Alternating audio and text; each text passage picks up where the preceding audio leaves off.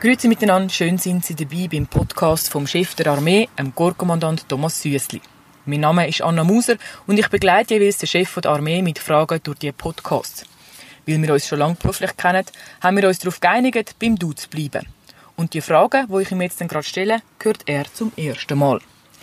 Wir haben heute die Gelegenheit bekommen, den CDA bei einem speziellen Moment zu begleiten. Er hat an dem Samstag, 30. Mai, seinen letzten Commanders Call in Bern durchgeführt. Der Commanders Call ist eine besondere Telefonkonferenz, wo er während der Corona-Krise eingeführt hat. So hat er direkt und täglich mit seinen Kaderleuten reden und seine Botschaften und Anliegen kommunizieren. Das Ziel von dem Call, seinen Kaderleuten einen Informationsvorsprung zu geben. Ich sitze jetzt da zusammen mit dem Fahrer vom CDA im Auto und wir warten auf ihn. Wegen Corona haben wir alle eine Maske an. Ich habe gefragt, was du bist. Hoi. Sally? Hoi. Hallo Thomas. Sally, Anna, freut mich, dich zu sehen. Gleichfalls. Äh, die vorerst letzte Telefonkonferenz mit deinen Kommandanten im Einsatz Corona ist durch. Wie war es? Gewesen? Es war ein, ein, ein besonderer Call, gewesen, auch emotional. Man hat das auch gespürt beim, beim Kommandant subsidiären Einsatz. Es ist ein Gefühl irgendwo auch von Erleichterung gewesen. Es ist aber auch ein Gefühl von Dankbarkeit all denen gegenüber, die den Einsatz geleistet haben. Die Corona-Krise hat deinen Amtsantritt als Chef der Armee geprägt. Erzähl mir bitte von dem Moment, wo du gemerkt hast, dass die Armee in Einsatz muss. Wie war der Moment für dich und was ist dir da durch den Kopf gegangen? Wo wir die ersten Gerüchte gehört haben, das sind damals haben wir noch nicht genau gewusst, was passiert ist, ähm, aus Asien, dann haben wir angefangen darüber nachzudenken. Wir haben im Ende Januar haben wir angefangen Planungen machen, aber so richtig bewusst ist es uns noch nicht gewesen. Erst dann, wo Bilder sind in Italien, die zugenommen haben, wo der erste Fall in der Schweiz war, dann haben wir gemerkt, dass es, dass es für uns auch ein, ein wichtiges Thema wird.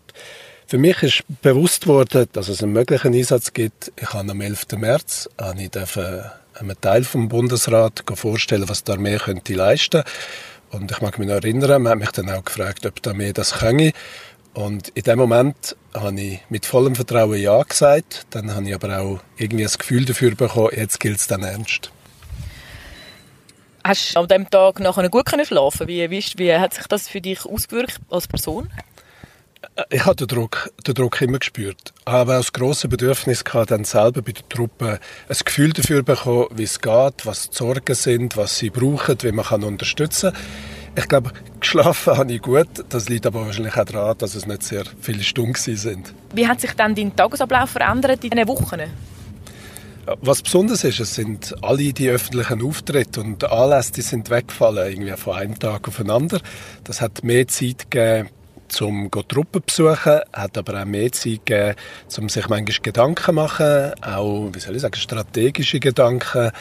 Ähm, ich habe die Zeit eigentlich als sehr intensiv erlebt, ähm, aber halt schon sehr auf ein Thema konzentriert. Und ich bin dann nicht ganz unglücklich gewesen, was sich abzeichnet hat, dass die Maßnahmen greifen, dass es doch nicht so schlimm wird, dass dann auch wieder andere Themen und der Alltag zurückkommt.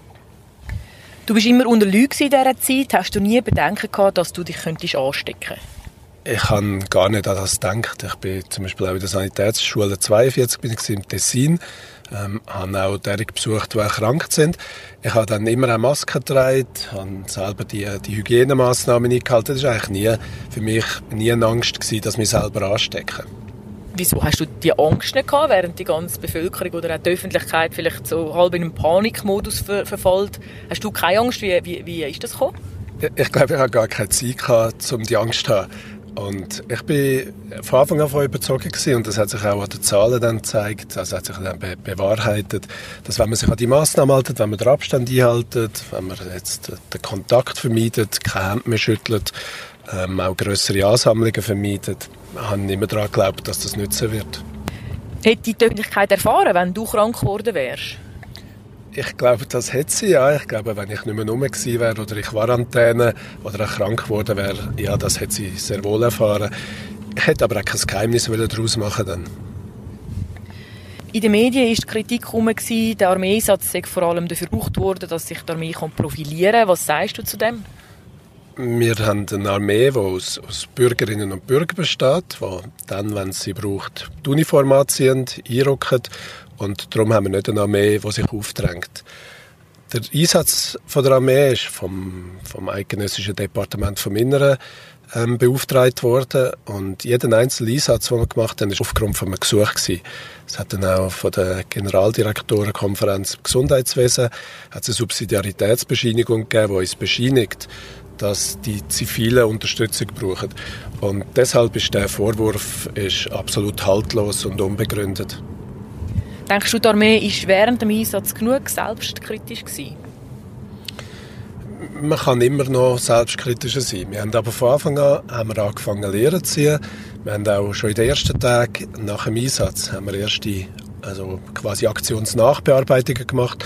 Und wir haben dann auch laufend Strukturen angepasst, wir haben Prozesse angepasst, wir haben dort, was nötig war, haben wir zusätzliche Ressourcen äh, investiert, wir haben die Kommunikation verbessert, wir haben viel gemacht im Einsatz und das laufend.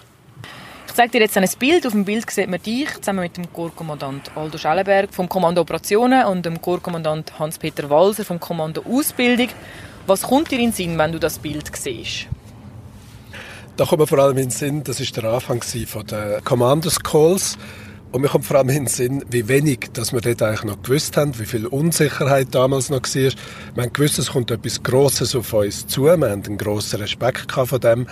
Aber ich mag mich auch noch erinnern, so die besondere Stimmung von, ja, wir wollen helfen und ja, wir wollen das Beste machen für die Schweiz und für die Bevölkerung der Schweiz.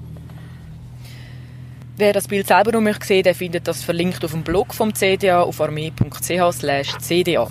Ich stelle mir vor, es wird jetzt nach langer Zeit wieder mal ein ruhiges Wochenende für dich. Was steht noch auf dem Programm?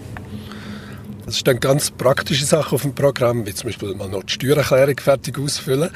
Und dann gibt es auch gewisse Haushaltsarbeiten. Ich muss wieder mal all die Post, die sich gesammelt hat auf der Biege, muss ich abarbeiten. Also es gibt Homeoffice, aber mal nicht für die Armee, sondern für, für uns selber, für meine Frau und mich. Und machst du auch noch etwas Gefreutes? Ja, was wir wieder haben. Wir haben heute Abend Besuch. Es kommen meine Cousine auf Besuch mit ihrem Mann und auf das freue ich mich sehr. Danke vielmals, Thomas. Danke dir, Anna. Und dann wünsche ich dir ein schönes Wochenende. Wünsche ich dir auch und ich wünsche vor allem schöne Pfingsten auch.